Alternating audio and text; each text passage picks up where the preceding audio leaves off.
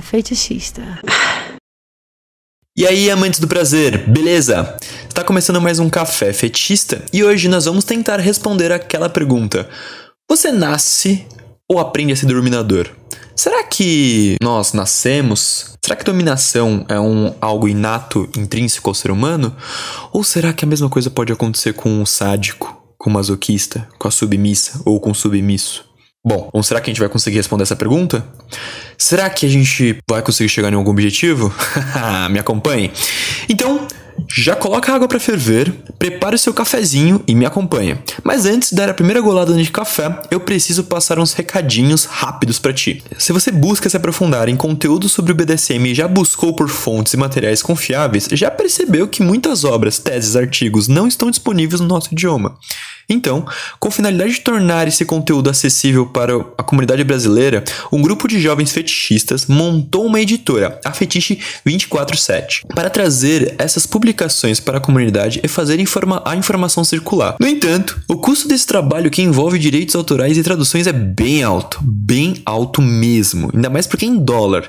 E, por isso, a Fetiche 247 precisa de sua colaboração. Acesse aí, por favor, em outro navegador, em uma aba, acesse Acessa fetiche247.com.br, fetiche247.com.br. Lá, você pode fazer suas contribuições e ajudar nesse importante projeto para o desenvolvimento do BDSM no Brasil. Vai ser muito importante essa colaboração, porque vai fazer com que todo esse projeto que para você está sendo útil, para mim está sendo útil, para todos nós está sendo útil, que é o Café Fetichista e outros projetos de inclusão saírem do papel e continuarem dando voz ao BDSM no Brasil. E se você está em busca de um material de estudo compilado de forma didática resumida para entender esse universo dos fetiches e do BDSM, acesse aprendendobdsm.com.br que você vai ter acesso a um curso feito com tudo o que você precisa saber antes de começar a praticar e ainda vai estar contribuído com a comunidade, pois toda a verba arrecadada com a venda do curso é revertida para a editora Fetiche 247, para criarmos uma fonte segura de referências em português e tirar esse senso de elite do conhecimento. Vamos deselitizar o conhecimento do BDSM no Brasil. Agora sim, dá uma grande golada no seu café e vamos pro assunto de hoje.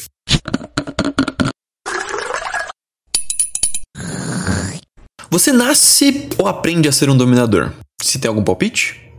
Para responder essa pergunta, eu preciso construir alguns pensamentos. Então, nesse nosso encontro, quero que você me acompanhe nessa linha de raciocínio, beleza? O que é ser um dominador ou uma dominadora? Vamos começar por aquela desconstrução que eu venho fazendo em muitos episódios, mas agora eu vou elaborar com outras narrativas e dar outros exemplos. Top não é igual a ser um dominador, ok? Ser um dominador não te torna um top, e ser um top não te torna um dominador. O que eu quero dizer com isso? Como falei no episódio das nomenclaturas, a palavra top foi introduzida no BDSM para dizer ativo. Então, ser ativo durante a prática não te torna uma pessoa que tenha prazer com a dominância, em ter controle, ser portador do poder. Eu vou dar alguns exemplos aqui para que esse assunto fique bem claro, beleza? Não é segurar um chicote que te torna um dominador. Você pode aprender a chicotear. E se você aprende a chicotear, você desenvolve, você faz mais práticas e você refina a sua mira. E fazer isso muito bem, isso isso automaticamente transforma numa figura dominante? Essa é uma pergunta que eu quero que você responda primeiro para você mesmo. Eu posso gostar de amarrar pessoas, isso me torna um dominador? A resposta é não. Ok. Claro que essas situações muitas vezes estão associadas, mas não são intrínsecas. Por exemplo, para aprender a chicotear, você precisa ter treino e prática. Da mesma forma que aprender a amarrar, portanto, ter um chicote na mão ou conduzir uma amarração apenas te dão a posição de ativo durante a prática. Mas há pessoas que não estão interessadas nesse jogo de poder. Não querem necessariamente sentir seus egos inflados durante a prática, e a mesma coisa acontece para outra parte da história. Há pessoas que querem apanhar, mas não estão afim de sentir a ausência de extremo do poder. Tipo, de se curvar ou de se devotarem para outra pessoa. Ter essa vontade de servir é uma coisa. Apenas querer estar numa posição passiva em uma prática é outra. As co duas coisas podem andar juntos, muitas vezes andam juntas, mas não são sinônimos.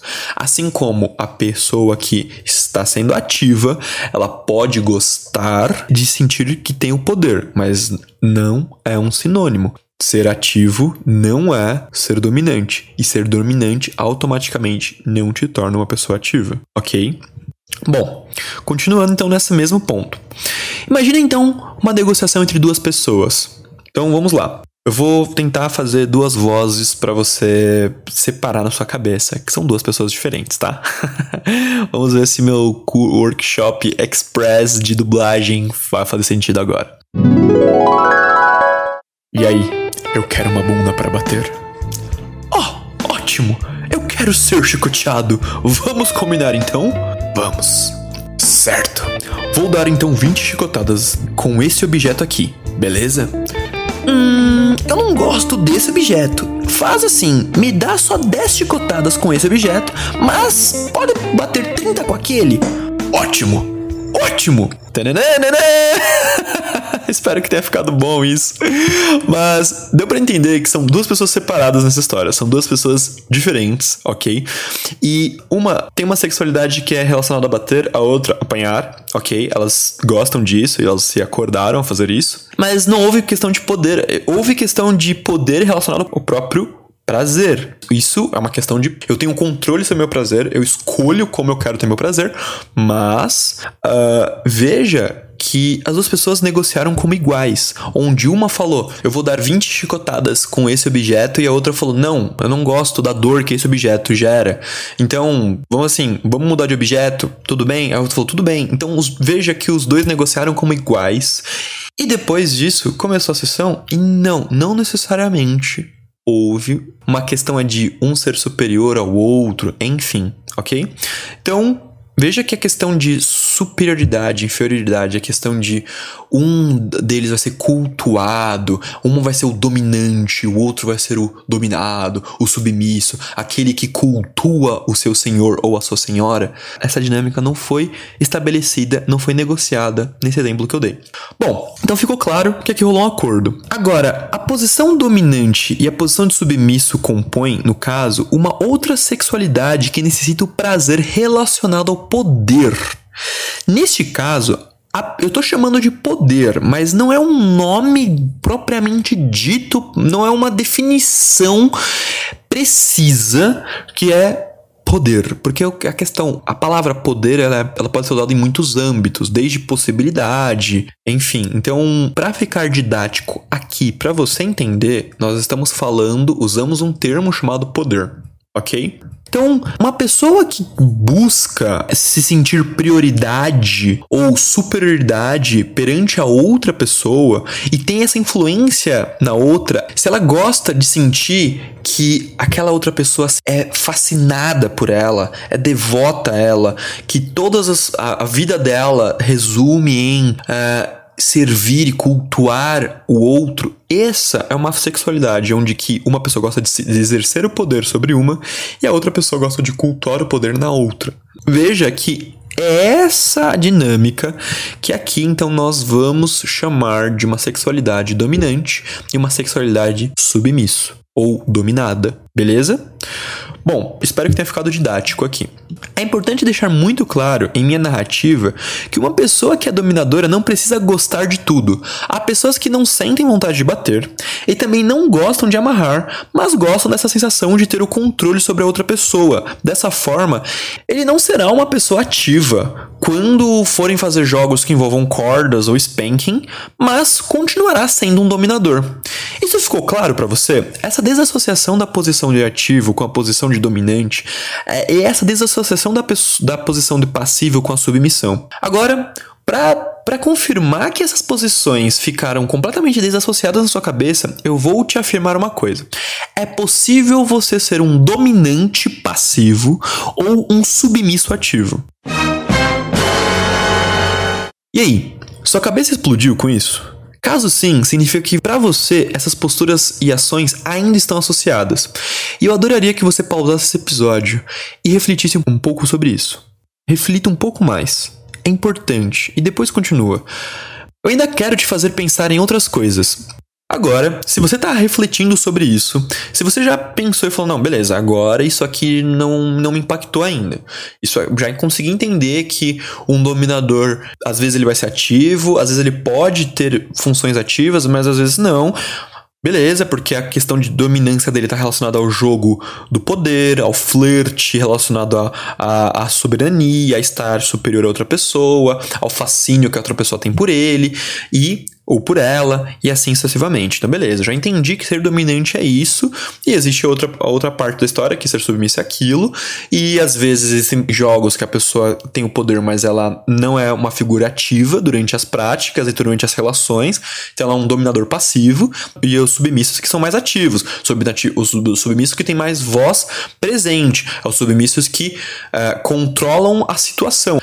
Agora, esclarecido isso, eu ainda quero te fazer pensar em outras coisas. Sendo a figura ativa e a passiva podendo transicionar entre os papéis durante o jogo, e a questão de poder, de dominância e de dominado uma questão com a, sua, com a sexualidade, isso dá abertura para outras narrativas um tanto mais plurais. A pessoa que tem uma sexualidade relacionada à submissão provavelmente possui um prazer em satisfazer o outro, ou a se submeter às vontades do outro, ou sentir que não tem poder. Enfim, são inúmeras as possibilidades que compõem o prazer aqui. Mas, dependendo dos acordos, essa pessoa pode assumir uma postura ativa para satisfazer o outro. E aí surgiu o termo service top. O que significa, traduzindo para o nosso idioma, exercer o serviço ativo. E o que isso quer dizer? Bom, então vamos novamente colocar um, um casal hipotético. vou criar uma relação entre João e Pedro, ok? Vamos lá.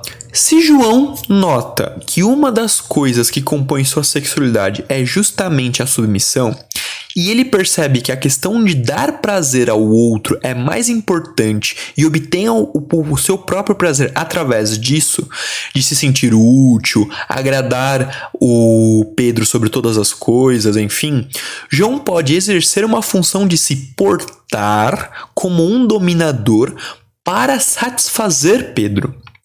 Se Pedro é um masoquista, por exemplo, e João é um submisso, João pode aprender a ser ativo, segurar um chicote para agradar Pedro.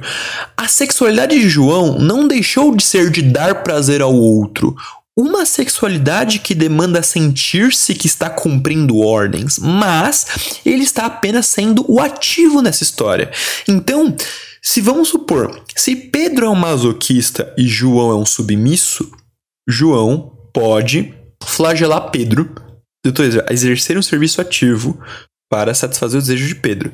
O nome disso dentro da nossa comunidade é service top, exercer um serviço ativo, tomar o submisso que tem prazer em dar prazer para o outro, ele vai assumir uma função ativa naquela prática para satisfazer o outro.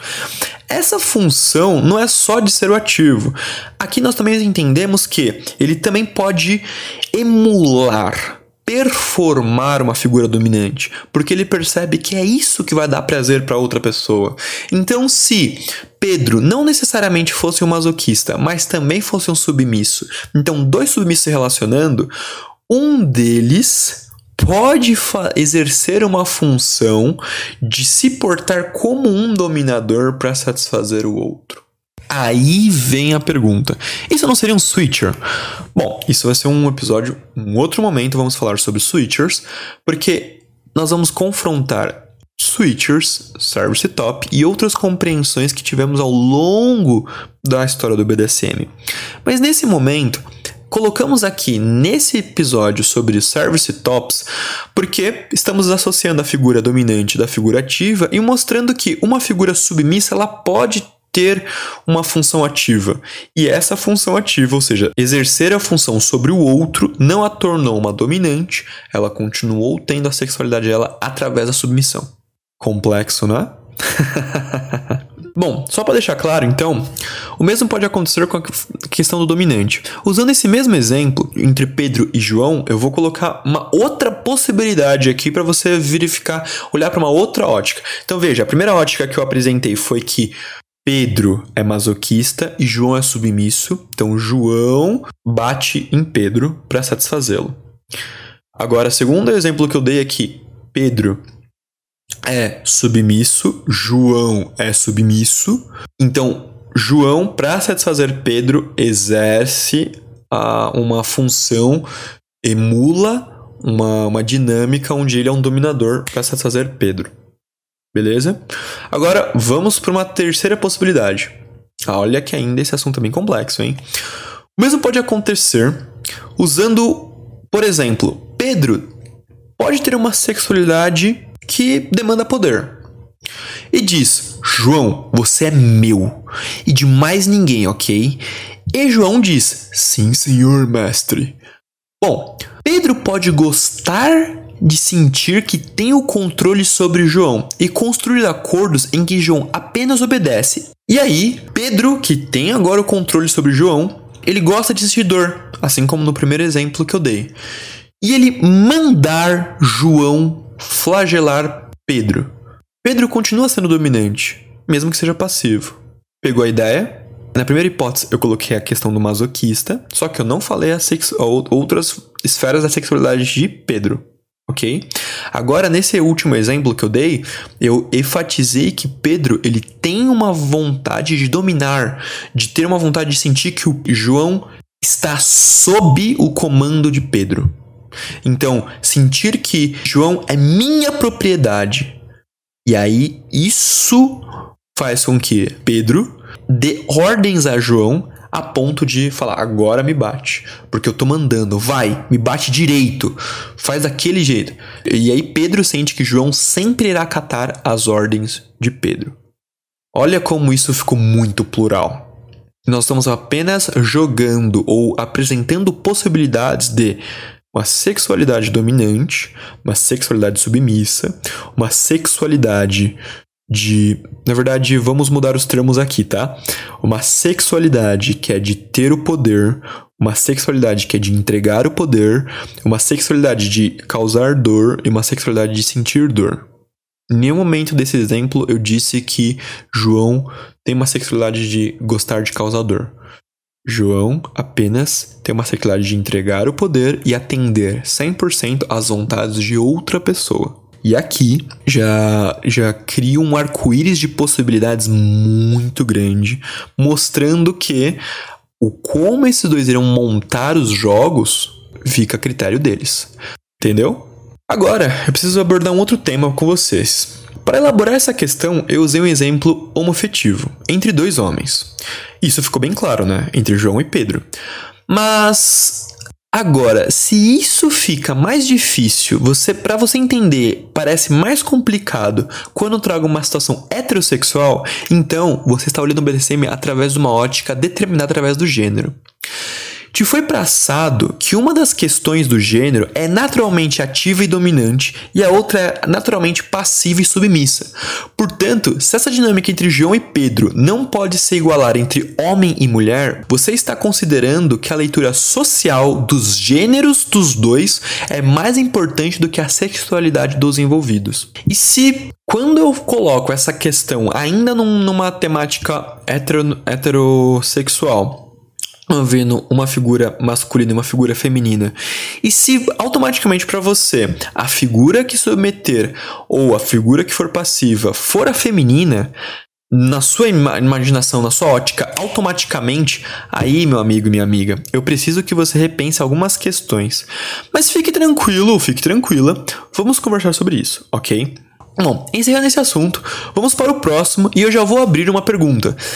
Se gostar de bater ou de apanhar, gostar de pé, gostar de poder, seja exercendo ou cultuando, está relacionado a uma sexualidade, então a gente nasce com ela, né? Assim como ser homossexual é uma sexualidade, então a sexualidade kink também é uma sexualidade. Então nós nascemos com ela, certo? Assim como as pessoas nascem homossexual, assim como as pessoas nascem heterossexual, então a sexualidade kink, a pessoa também nasceu com ela, certo? Eu vou te dar alguns segundos para pensar enquanto eu tomo mais uma golada de café. Mais ou menos. Essa é a parte complexa do episódio. Bom, para elucidar isso, eu vou trazer alguns pensamentos acerca da nossa sexualidade e começar dizendo que não, não existe um consenso da ciência de como surge nossa sexualidade. Como falamos em um outro episódio, olhando apenas para a questão cerebral, existe uma parte no, no, nosso cérebro chamado NAC, que é o núcleo de accumbens. Essa parte é responsável pela libido. Então, Analisando dois cérebros, o de um homossexual e o do heterossexual, não existe uma diferença entre os dois cérebros propriamente dita. Ou seja, por que um ser humano homossexual tem essa parte, que é o núcleo de Akumis, o NAC, estimulada quando olha para pessoa do mesmo gênero? Enquanto um heterossexual, por que ele sente essa parte estimulada quando ele olha para o gênero oposto? O que leva os dois a serem assim, diferentes? Porque quando a gente fala que é estimulada, que significa que o sangue vai para aquela região, então fica com maior atividade nessa parte do nosso cérebro. Então, por que essa parte do cérebro do heterossexual se estimula e do homossexual se estimula com o mesmo gênero ao invés do outro, e por que o heterossexual é o contrário? Ah, bom, se fosse uma explicação biológica, poderia ser respondida através de uma análise minuciosa da ciência cerebral. E esse é o momento que os estudos chegaram até este momento no planeta Terra. Hoje, em 2021, os estudos chegam até aqui com uma grande interrogação. Não tem uma resposta ainda. Tá? O que nós temos é teorias, mas nada comprovado. A ciência ainda ela se degradeia um pouco, porque se nós definirmos uma coisa, nós podemos estar isolando ou excluindo outras possibilidades.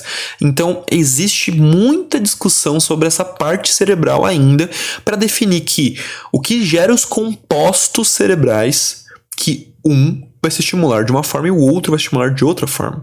Vou dar um exemplo, tá? Quando temos um trauma na infância, existem respostas cerebrais que apresentam esses traumas a ponto do indivíduo conseguir driblar as questões do trauma com medicamentos e outras químicas. Mas quando eu estou falando de sexualidade, por que a pessoa A e a pessoa B gostam de coisas tão diferentes e o cérebro não apresenta a mesma estrutura particular, entre aspas, que é como teve um trauma? Porque quando nós estamos falando de trauma, significa que alguma coisa ao longo da vida da pessoa rolou uma ruptura e que gerou uma, uma particularidade daquele cérebro visto com tudo aquilo. Então, existem momentos que, por exemplo, se teve um trauma relacionado a um, a um abuso na infância, então situações que remetem àquele abuso faz com que outras partes do cérebro se estimulem, que são os gatilhos que nós estamos acostumados, e a gente consegue entender, falou, opa, peraí, essa parte aqui de culpa, ou essa parte aqui de tristeza foi acionada, então, calma aí, essa pessoa teve um trauma. Então, calma aí, vamos lá. É, a gente consegue identificar isso. Mas quando nós estamos falando da, dessa questão da sexualidade, então a gente consegue perceber que não foi uma questão, um ponto de cisão, não foi uma questão que surgiu durante o desenvolvimento da infância daquele indivíduo, que aconteceu alguma coisa naquela pessoa e que torna ela particular a outras, que como seria um caso de um trauma, tá? Bom, para pensar um pouquinho nessa questão, no começo do século XX, a ciência dizia o seguinte: um homossexual tinha uma deficiência cerebral, tal como um ladrão, tal como uma prostituta, e uma mulher, independente de suas escolhas ou profissões, pelo fato de ser mulher, tinha o cérebro menor que o de um homem. Em outras palavras, o que a ciência dizia é: o único cérebro perfeito em tamanho normal e desenvolvimento pleno era de um homem branco cristão e heterossexual.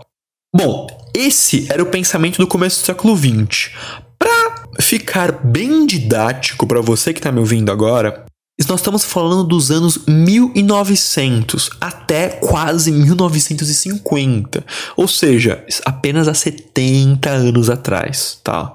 Então é possível que se você conhecer alguém com hoje que teve 90 anos, essa pessoa, ela viveu esse momento da história onde era dito isso, entendeu? Não estamos falando que a pessoa, então, que é que tem 90 anos é retrógrada. Eu estou falando que olha como isso é próximo dos nossos dias de hoje.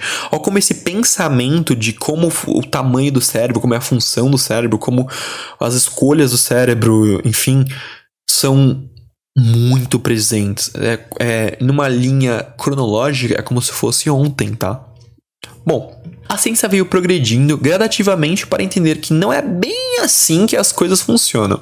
O primeiro ponto que precisou ser provado é que o cérebro de, da mulher é do mesmo tamanho que o cérebro do homem. Depois, que o cérebro de um delinquente não tem nenhuma diferença do cérebro de um negro. E que também não tem nenhuma diferença do que o cérebro de uma mulher e também de um homem. Depois que essas questões do tamanho da formação cerebral foram sanadas, agora fomos para umas questões da sexualidade.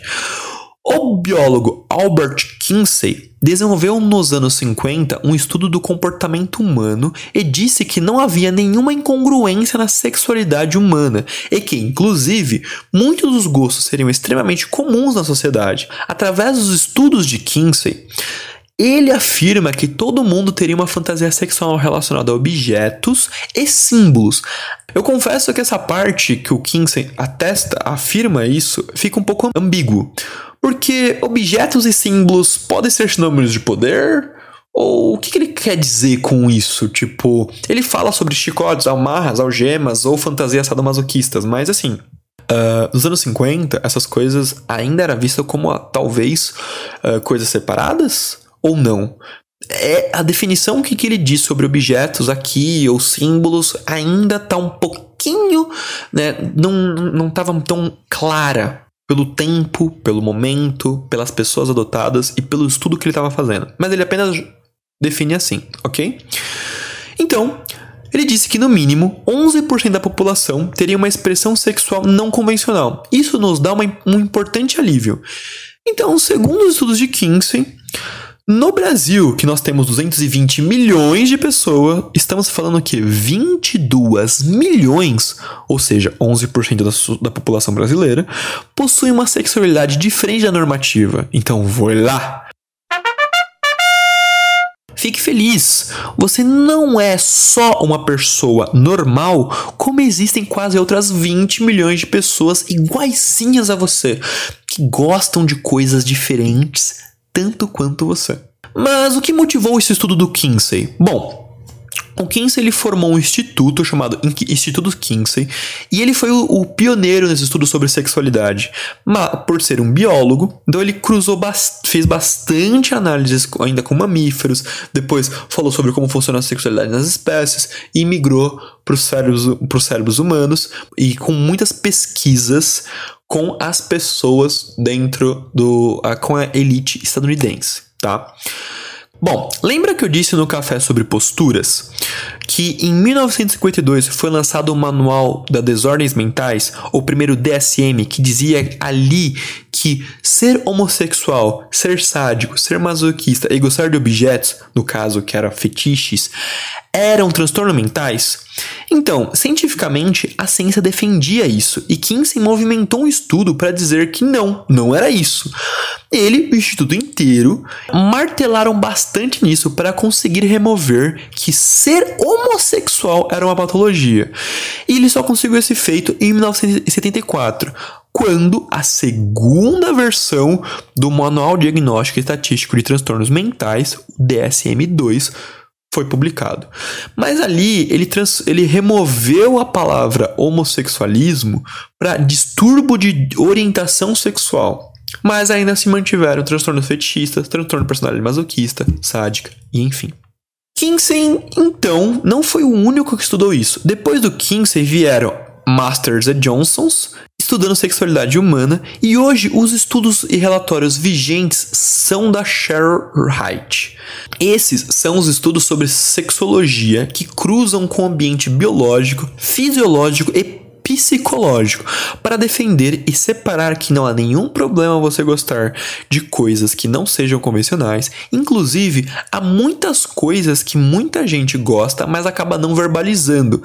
E o fato de não exteriorizar nos dá um grande problema, porque como ninguém fala, é mais fácil achar que não existe. Então, gente, ficou bastante claro que motivado pelo os laudos médicos da época, Kinsey então começa a pesquisar, estudar, monta um instituto e só em 74 ele prova que não ser homossexual não é um distúrbio mental, porque o cérebro não apresenta diferenças entre um cérebro normal, ou seja, heterossexual e um cérebro defeituoso, ou seja, homossexual.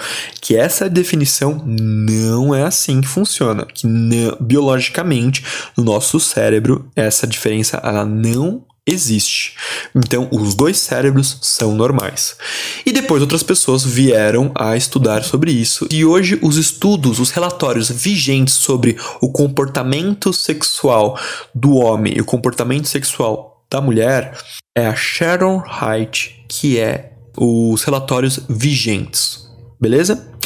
Há também outro importante estudo que não trata apenas a sexualidade, mas o sexo em si.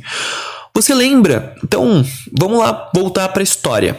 Você lembra que em 1974 teve a Sociedade Janus, ou Society of Janus, em São Francisco. Você lembra disso? Que eu tive a Cindy Slater, uma mulher lésbica. Eu falei sobre isso, que foi a segunda grande organização BDSM. Pois bem, eu disse isso no primeiro episódio, no café, e reforcei isso em alguns outros momentos.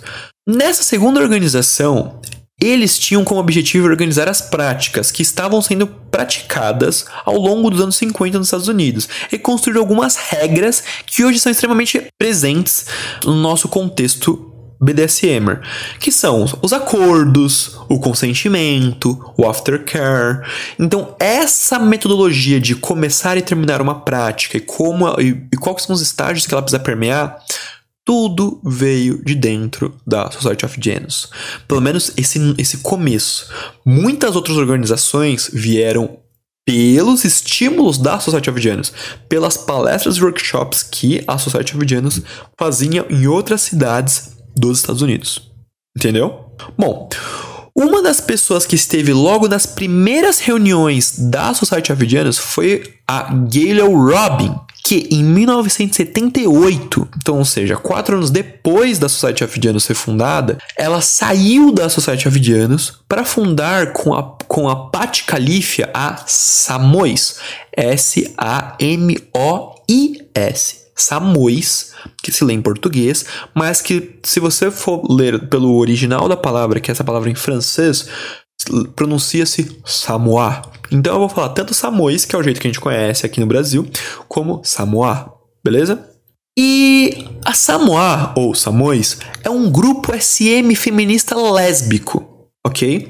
A Gary Robin, que foi uma das membros originais da Society of Janus e foi fundadora da Samoa, ou Samois, também é uma das pessoas mais importantes dessa época com suas teses sobre feminismo e sociedade. Um dos artigos mais memoráveis que ela pôde redigir foi o, o manifesto Pensando Sexo publicado em 1984, onde ela apresenta como o sexo envolve política e uma importante estrutura social. Tá, o que ela diz mais ou menos nesse artigo? A nossa compreensão de sexo e o jeito que se, de se fazer sexo dialoga não apenas com a fisiologia, como os estudos da época anterior a dela, eh, os anos estavam falando, mas também sobre a cultura que estamos inseridos. Então, nossos fetiches serão sempre como uma resposta para o que estamos vivendo socialmente. Rubin, inclusive, problematiza o jeito que a nossa sociedade olha para o sexo, pois, ao considerá-lo um tabu não e não haver uma educação sexual tão presente, cria um limiar onde tudo pode, porque se torna um assunto sem grande importância e nós pagamos o preço gritante construindo relações completamente danosas. A Gayle Robin também coloca nesse texto a nossa relação de vermos homens e mulheres a partir do gênero e institucionalizarmos a heterossexualidade, construindo a partir daí diversos problemas de aceitação de conceitos de masculinidade e feminilidade que seriam antagônicos à nossa sexualidade de fato. Esse estudo Pensando o Sexo veio para o Brasil através da editora Ubu com o nome Políticas do Sexo, publicado em 2018. Mas caso você não se importe em ler por PDF, na referência desse mesmo episódio, aqui embaixo, estará disponível esse material traduzido pela UFSC, que é a Universidade Federal de Santa Catarina.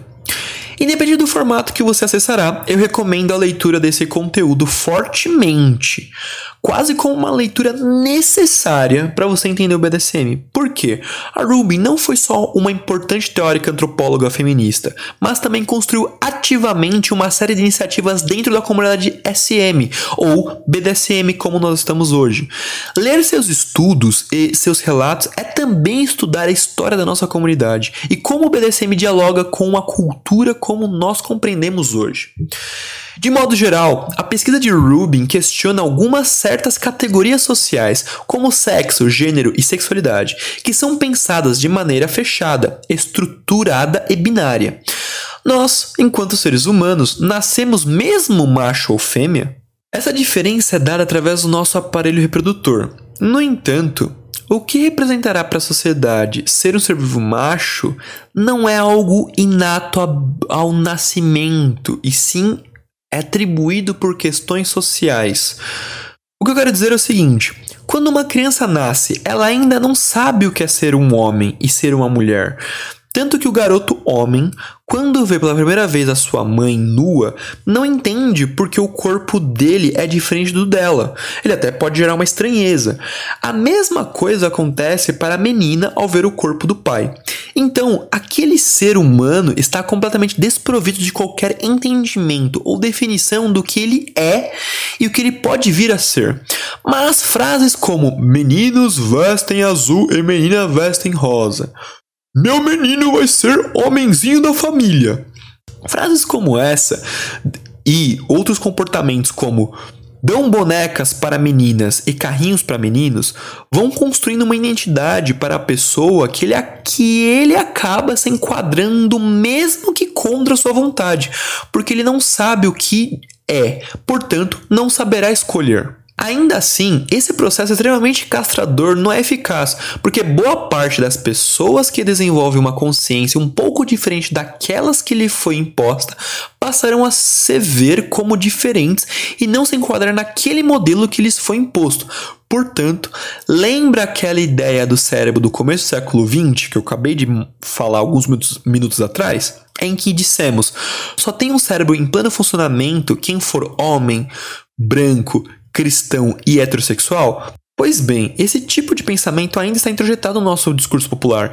E, se você não se enquadra nessa norma, você passa a se ver como errado, como diferente. E você tenta se enquadrar nela o tempo todo, nessa norma, nessa caixinha a ponto de ser algo extremamente violento contra si próprio, que se é calado, negligenciado para ser aceito socialmente. Então, se você nasceu um homem, mas não se vê como um homem, naquele ideal padrão que é idealizado, você ainda é um homem? Essa é uma pergunta. Quando você precisa se modificar, não, o quanto você precisa se modificar para ser aquele homem que te venderam? Você chora? Você consegue falar que, que, o que sente abertamente? Você reconhece que precisa ser forte e fonte de sustento da sua família? Você sabe o que é do homem pagar a conta, mas você já parou para pensar se você quer pagar a conta? E o quanto as pessoas cobram e exigem isso de você? Isso não é sufocante? O mesmo acontece para a mulher e eu não vou me atrever aqui a descrever o quão difícil deve ser se encaixar nesse ideal de ser mulher, porque esse assunto está presente e é discutido entre elas, mas não é discutido entre, entre nós homens. O motivo de ser mais heterossexuais declarados na história da humanidade é que não se dava abertura para se reconhecer diferente, portanto, os diferentes foram apagados. Hoje em dia, estamos começando a dar espaço para o diferente e percebemos o crescimento de pessoas que se identificam como bissexuais e pansexuais e que simplesmente não sabem do que gostam. Porque agora essas definições de você não gosta só de uma coisa passaram a ser presentes para outras pessoas, para uma grande pluralidade de pessoas.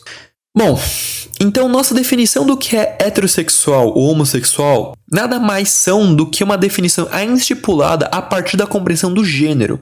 Ao eliminarmos nossa visão de gênero e toda a problemática dele, percebemos que o que nos estimula sexualmente não é apenas o gênero, mas sim outros atributos, e deles, como voz, forma de pensar, mãos, pés, sensações que podemos sentir como dor, medo, poder ou até mesmo objetos.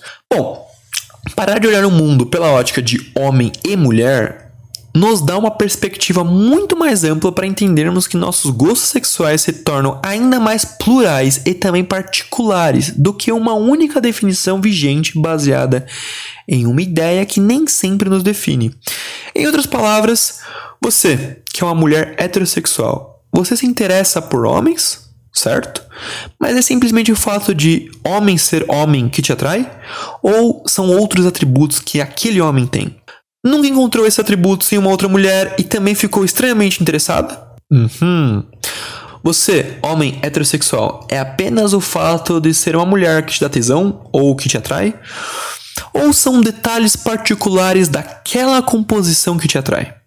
Já parou para pensar que, nesses dois casos, como nós fomos continuados a olhar para o sexo como uma forma de reprodução, sexo como penetração e sexo como perpetuação da espécie, um homem passou a olhar para a mulher como um bem consumível? Uma propriedade.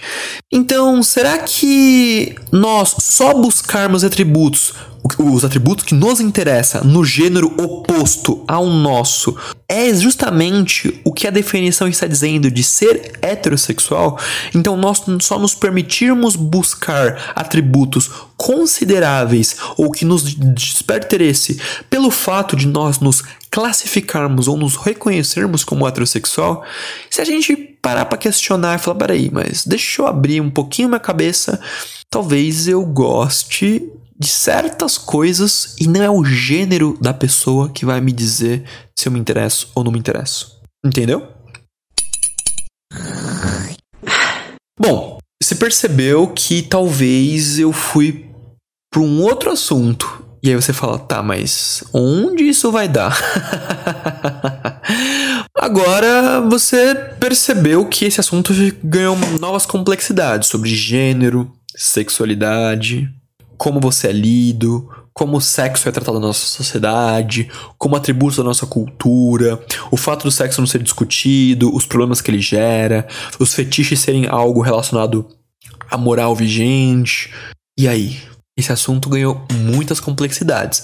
Mas lembrando que eu tenho uma pergunta para tentar responder, viu? Bom, vamos continuar nela. Vamos finalmente para a nossa pergunta. Nós nascemos dominadores ou podemos aprender a ser dominadores? Porque esse dominador está ligado à nossa sexualidade. Então. E aí? Bom, nós já falamos inúmeras vezes que vemos a sexualidade como um idioma.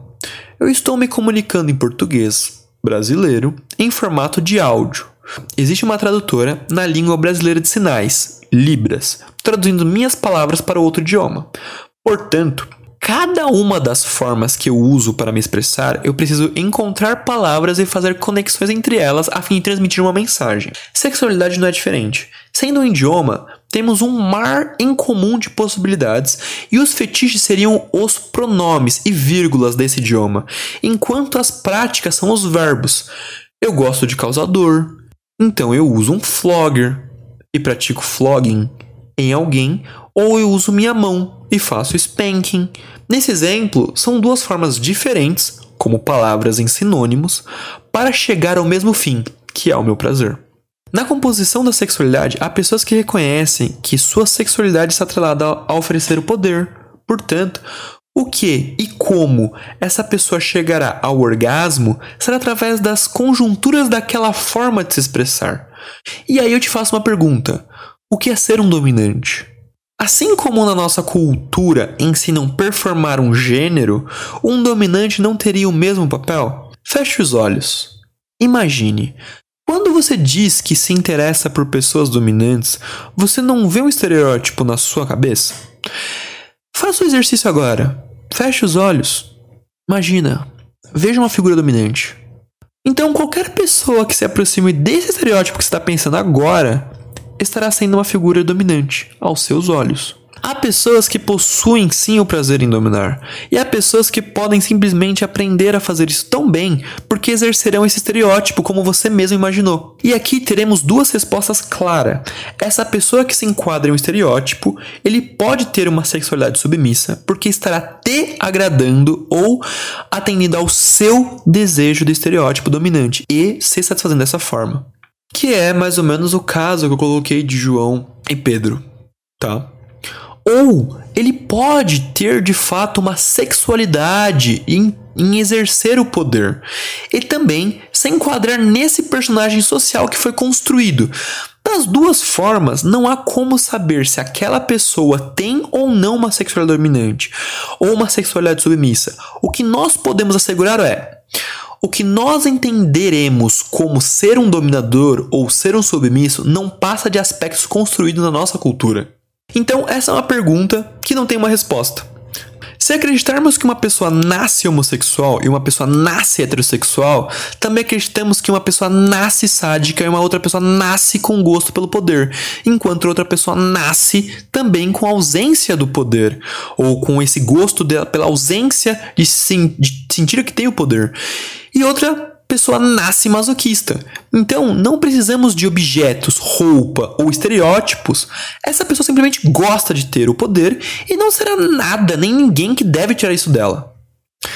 Assim como um homossexual não tem uma personalidade para ser homossexual, uma pessoa que identifica que tem uma sexualidade dominante não precisa fazer absolutamente nada para demonstrar que tem o, o prazer pelo poder. Simplesmente ele tem. Não é o jeito que ele fala ou como ele se comporta, ou como ele diz, que definirá se ele é ou não uma figura dominante. Concorda? Bom, mas se optarmos por entender que uma pessoa se torna que ela nasce gostando de tudo e são contextos sociais indecifráveis que moldarão sua autovisão e sua sexualidade. Portanto, assim como ele precisa responder a alguns padrões sociais para ser lido como um homem, uma pessoa dominante também precisa adotar alguns padrões para ser lido como um dominante. Se uma pessoa usa ou não uma bermuda, fala ou não errado, ganha bem ou é, ou é uma pessoa falida, a gente automaticamente considera aquela pessoa mais ou menos poderosa. Portanto, nossa visão de como a figura dominante é trata-se de uma construção social. Assim sendo, uma pessoa dominante pode ser completamente emulável e replicável se definirmos que para ser uma figura dominante você precisa se portar de tal forma, uma pessoa salafrária pode também emular exatamente essa figura e enganará muito bem todo mundo, porque não vai ter um ponto decifrável. Então chegamos ao fim e respondemos. Bom, você percebeu que no bloco anterior a gente acabou de apresentar as duas possibilidades. Se você acredita que a pessoa nasce homossexual, ela também nasce heterossexual, então ela nasce também com gosto pelo poder, assim como ela nasce sádico, enfim, é uma questão do nascimento. Se você defende e acredita que a sexualidade é algo intrínseco no nascimento de um ser humano, então nós não deveríamos exigir uma performatividade. Nós não deveríamos exigir uma postura de uma pessoa dominante. A gente não deveríamos falar que aquela pessoa é ou não ou deixa de ser dominante pelo jeito dela. Porque um homossexual, ele simplesmente ele não precisa demonstrar que ele é homossexual. Ele não precisa gostar de, certas estilo, de certo estilo de música, ou se vestir, ou falar de um certo jeito. Ele simplesmente é homossexual. Ele simplesmente se interessa por pessoas do mesmo gênero. Então, não tem um, uma leitura social que tem que ser feita. Mas, se para você a questão de dominância ela demanda uma certa conduta, uma certa postura, uma certa questão, ahá, então você está colocando que a, a, questão de dominância, ela ou uma figura dominante, ela demanda de um aspecto social, do que você considera fi, figuras ou sinônimos de poder ou símbolos que vão demonstrar que aquela pessoa ela é uma pessoa poderosa, que ela de fato exerce aquele poder. Ahá! Então uma pessoa não nasce assim. Ela precisa aprender socialmente, ela precisa ser incluído na construção dela, aquilo precisa ser apresentado. E por isso nós citamos o exemplo da, da construção de homem e de mulher e a questões de gênero. Por isso citamos Gayle Robin, por isso fizemos toda essa passagem entre os tópicos e colocamos sobre figuras dominantes ativas, figuras dominantes passivas, figuras submissas ativas, figuras submissas passivas. Então, chegamos ao fim e respondemos: Nós, a equipe do Café Fetista, nós acreditamos que não, você não nasce dominante. Os conceitos de postura são construídos socialmente, tal como a sexualidade dominante.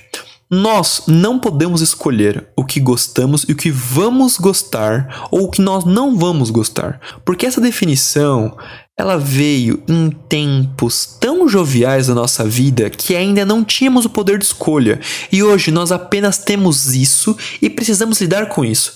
Você não nasce com o instinto de dominância, você aprende ele de acordo com sua estrutura de formação social. Gostar sexualmente de ter o poder ou não fará parte da sua construção individual e estará completamente associado à cultura que você está. Como no Brasil, questões de poder são bem presentes, nós temos essa questão da sexualidade envolvendo poder total ou a entrega de poder também presentes. Mas isso é um aspecto brasileiro, e isso explica o porquê nós entendemos que o BDSM é sobre hierarquia. Há tantas regras que só existem aqui, e há tantos conceitos que também só existem aqui, e tantas pessoas que adorariam viver uma relação de entrega total de poder ao seu companheiro ou sua companheira. Entendeu como questões da sexualidade estão completamente atreladas ao contexto da cultura que você está presente? Nós nos tornamos assim e por isso nossa sexualidade responde a isso. O que faremos com isso? Só você pode dizer. Você é assim, agora aceite esse processo. Alguma coisa lá ao longo da sua infância foi te ensinando a fazer assim, a gostar disso, e é você buscar por isso. Você nasce gostando de tudo, mas uma poda foi feita. Hoje você gosta de certas coisas e aí você exterioriza isso. E o BDSM é esse campo para você exteriorizar essa sexualidade e construir dinâmicas para que elas aflorem. Beleza? Espero que tenha ficado clara essa resposta. Viu que é uma resposta não é simples, demanda de diversos aspectos, diversas passagens para que isso fique claro. Até o próximo café, pessoal. Fui!